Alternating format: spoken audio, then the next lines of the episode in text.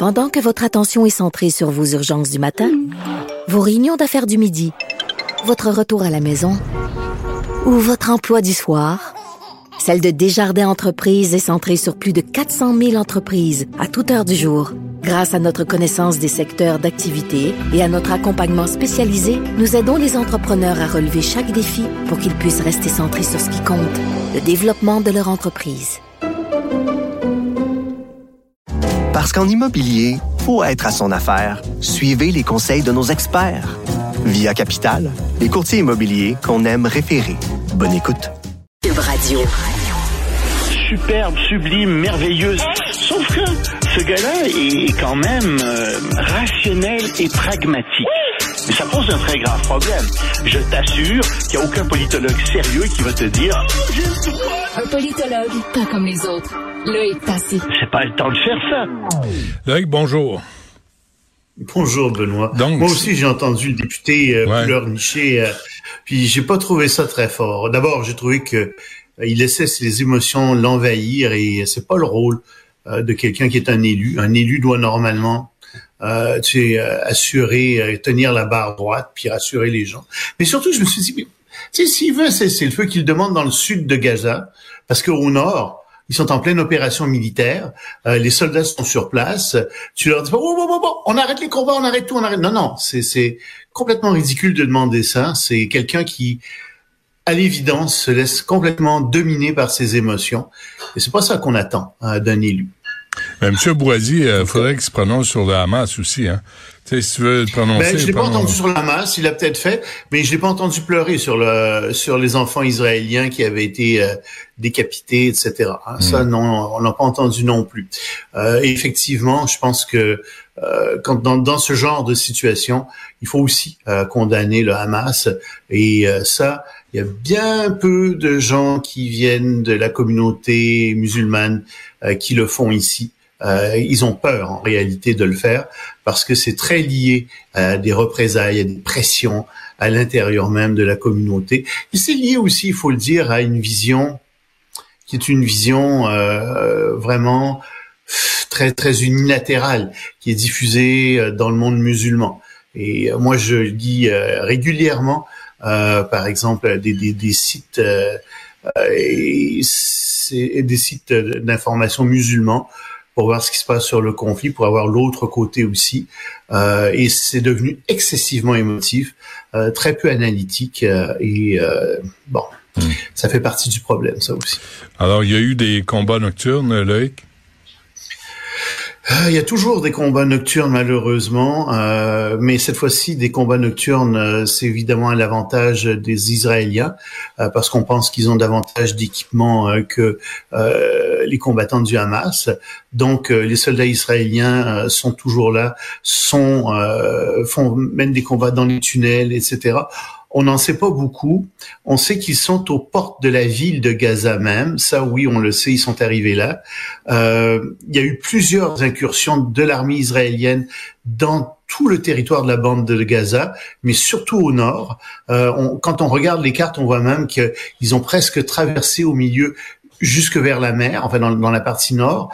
Donc euh, c'est possible qu'on tente d'isoler la ville de Gaza. Je t'en parlais euh, il y a une semaine, je te disais ça pourrait être une des stratégies. Euh, donc euh, c'est peut-être qu'au moment où on se parle d'ailleurs, ils ont complètement coupé le nord de la bande de Gaza du sud.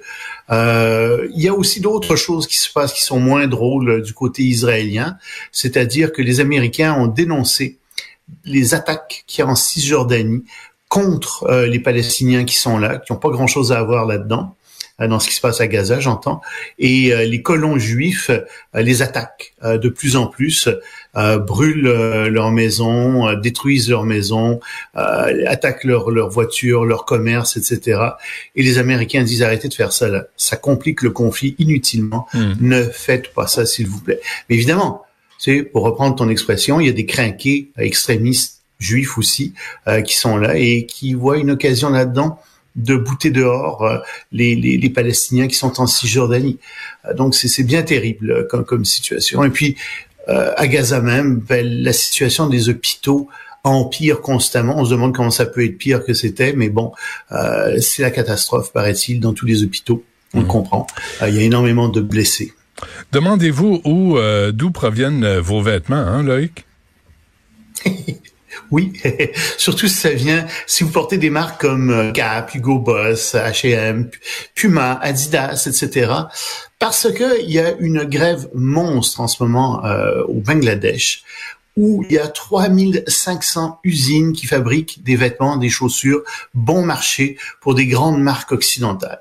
Pourquoi est-ce qu'il y a une grève?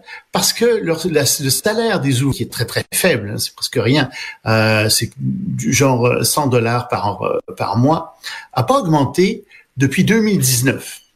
Et euh, les compagnies ont dit ouais, on pourrait peut-être l'augmenter. Il y a beaucoup d'inflation au Bangladesh comme ailleurs. Peut-être qu'on pourrait l'augmenter de 25 et les gens trouvaient ça insultant. C'est une, euh, une, grande association d'entreprises euh, qui, a dit ça. Alors, ils sont descendus dans la rue euh, et ils lancent des roches contre les usines. Ils ont fait des barricades euh, et, ça va vraiment très très mal au Bangladesh parce que les ouvriers en ont assez de se faire exploiter et le gouvernement là-dessus pourrait tomber. Euh, le gouvernement est vraiment mal pris parce que le gouvernement a quelque chose à dire aussi avec euh, le, salaire minimum. Euh, même certaines compagnies disent écoutez, hausser le salaire minimum. C'est pas toutes les grandes compagnies euh, qui sont contre les ouvriers. Certaines disent hausser le salaire minimum, c'est beaucoup trop faible ce que vous payez en ce moment hmm. euh, aux pauvres ouvriers. Mais donc euh, oui, euh, ce que tu portes, euh, c'est fait peut-être par des ouvriers qui viennent de, de qui, qui, sont au Bangladesh et qui sont payés trois sous pour faire les vêtements. Possible. Hein? Euh, une première en 20 ans aux États-Unis? Ça c'est vraiment triste. Euh, le, le, ce qui vient d'arriver aux États-Unis, c'est que les chiffres sont sortis sur la mortalité infantile. Et cette mortalité infantile a grimpé de 2% aux États-Unis. C'est la première fois que ça se produit en 20 ans. Alors, les experts se demandent pourquoi. Une des raisons, c'est bien entendu que le système de santé américain, on en a parlé à quelques reprises, est un mauvais système de santé et que c'est un système de santé qui se détériore. Hmm. Donc oui, il y a de plus en plus d'enfants qui meurent à la naissance ou peu après la naissance. Mais il y a pire que ça. Il y a aussi la question de l'avortement. C'est qu'on sait que la Cour suprême des États-Unis a dit que des États pouvaient interdire l'avortement. Alors, qu'est-ce qui se passe, tu penses? Ben, il y a plein de, d'enfants qui meurent en couche parce que des femmes essaient de s'avorter, ou alors euh, elles soignent pas leurs enfants, ou il y a des complications. Bref, c'est aussi une des conséquences hein, des lois sur l'avortement, cette hausse de la mortalité infantile aux États-Unis. Et ce genre de statistiques, c'est des statistiques qui sont extrêmement importantes à surveiller dans des pays parce que ça montre que ces sociétés sont de moins en moins favorables mmh. à la vie humaine. Mmh. Euh, on l'a vu en Russie, en Union soviétique. Dans le bon vieux temps, dans les années 70-80, les démographes suivaient les différentes courbes euh, d'espérance de vie, de mortalité infantile, etc. Et on voyait que c'était des courbes qui décroissaient. On voyait qu'il y avait de moins en, enfin, il y avait de plus en plus de mortalité infantile et que l'espérance de vie se détériorait.